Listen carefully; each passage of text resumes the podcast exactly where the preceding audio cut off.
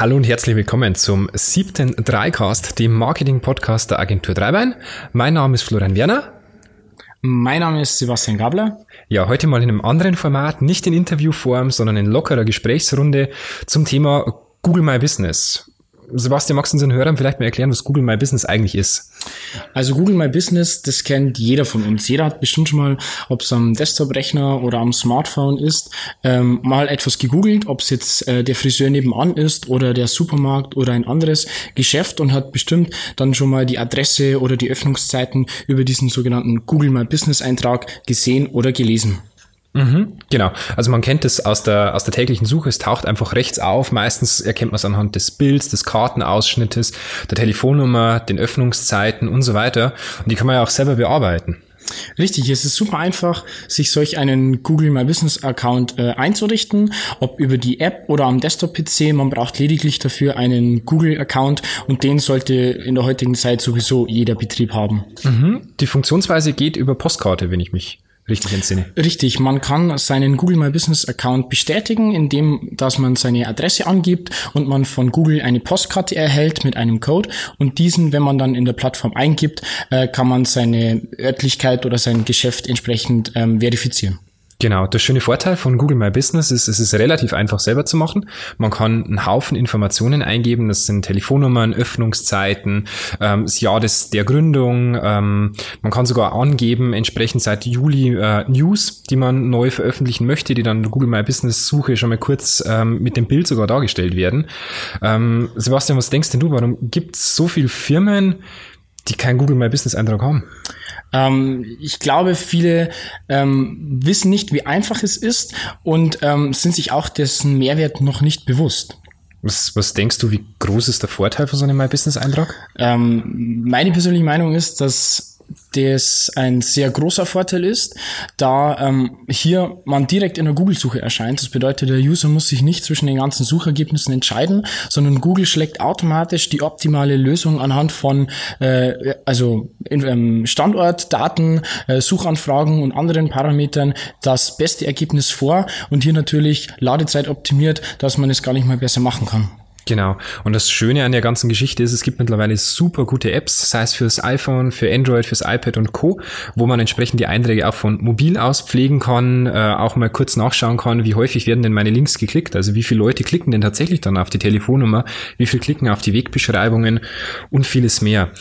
Der große Nachteil bei Google My Business ist, man schaut rein und man denkt, es wäre ja schon gepflegt, wenn man es selber nicht weiß, weil Google sehr intelligent entsprechend aus den Webseiten diese Informationen rausholt. Das heißt, Öffnungszeiten und so weiter sind häufig schon drin, heißt aber noch lange nicht, dass sie den Google My Business Eintrag für sich, ähm, für sich beansprucht haben.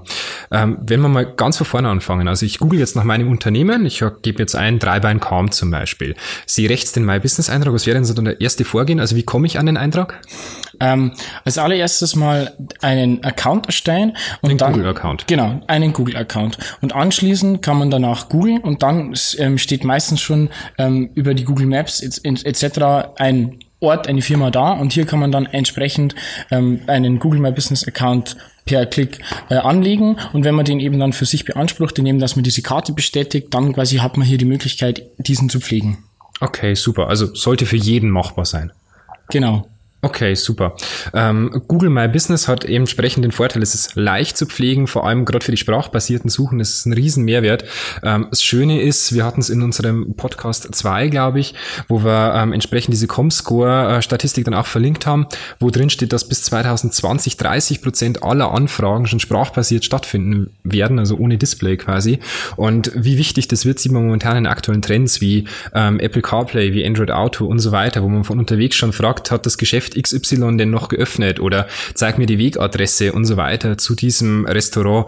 Was denkst du, wie wichtig wird die Sprachsuche? Nutzt du sie selber?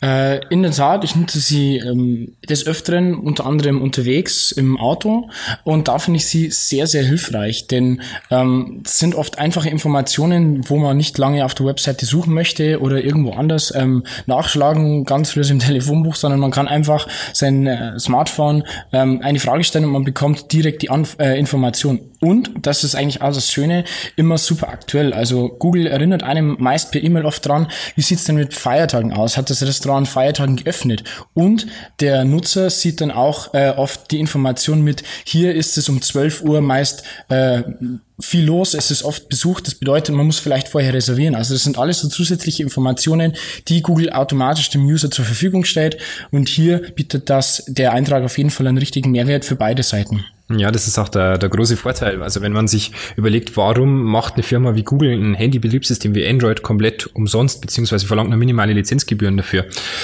Ganz einfach, weil die sich Daten rausziehen. Das heißt, jeder Android-Nutzer, der mit seinem Handy entsprechend unterwegs ist, gibt natürlich die Daten verfügbar für Google frei.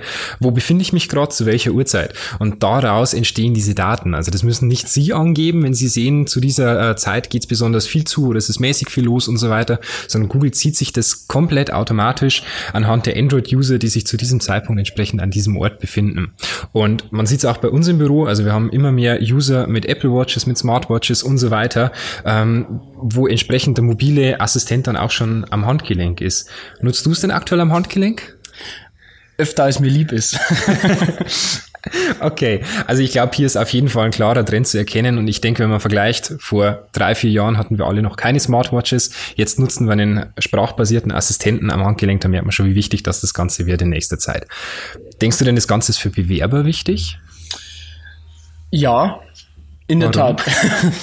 ähm, es ist einfach, ähm, es zeigt, ob Firmen in der digitalen Branche angekommen sind und ob denen entsprechend solche Sachen auch äh, wichtig sind.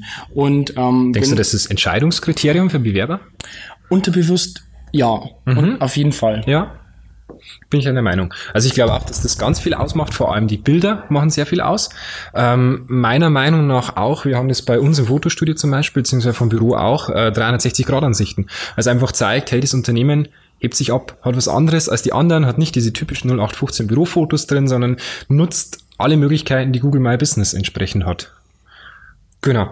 Ähm, Gibt es irgendeinen Tipp, den du Usern an den oder an die Hand geben würdest, wo du sagst, Mensch, damit haben wir gute gute Erfahrungen gemacht? Ähm, auf jeden Fall dranbleiben.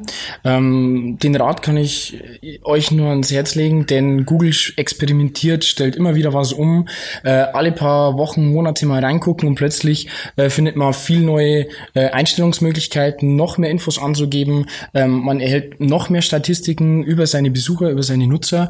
Ähm, Google optimiert da viel und somit kann man natürlich auch viel besser damit arbeiten. Also nicht einmal machen und dann sagen, ich habe es gemacht, sondern wirklich dranbleiben und den Nutzern Mehrwert bieten. Genau, also ich bin auch der Meinung, man sieht eigentlich erst nach ein paar Monaten, ob sich dranbleiben dann entsprechend auch lohnt, ähm, weil man einfach auch eine Grundlage an Daten braucht. Google braucht auch eine, eine gewisse Grundlage an Daten, muss ein bisschen experimentieren. Wenn ich jetzt irgendwie Restaurant Calm eingebe, dann gibt es wahrscheinlich einen My Business Eintrag, der am Anfang steht. Google muss da ein bisschen experimentieren, ein paar Suchen abwarten, schauen, auf was wird denn geklickt, um dann zu entscheiden, was ist der Link, der den User am meisten angeht. Und auch im Google My Business ist es ja so, Content is King, also guter Inhalt setzt sich immer durch. Ne? Richtig. Okay, super. Ähm, ich denke, das war's zum Thema Google My Business. Freut uns, dass Sie auch heute wieder dabei waren zum äh, Dreicast, dem Dreibein Marketing Podcast. Wenn es Ihnen gefallen hat, lassen Sie uns eine iTunes-Rezension da, würde uns wahnsinnig freuen. Und ansonsten schauen Sie mal bei uns auf der Website vorbei, agentur-dreibein.de. Ansonsten von meiner Seite her schönen Tag, schöne Woche und bis bald. Auch von meiner Seite viel Spaß beim Hören. Bis zum nächsten Mal.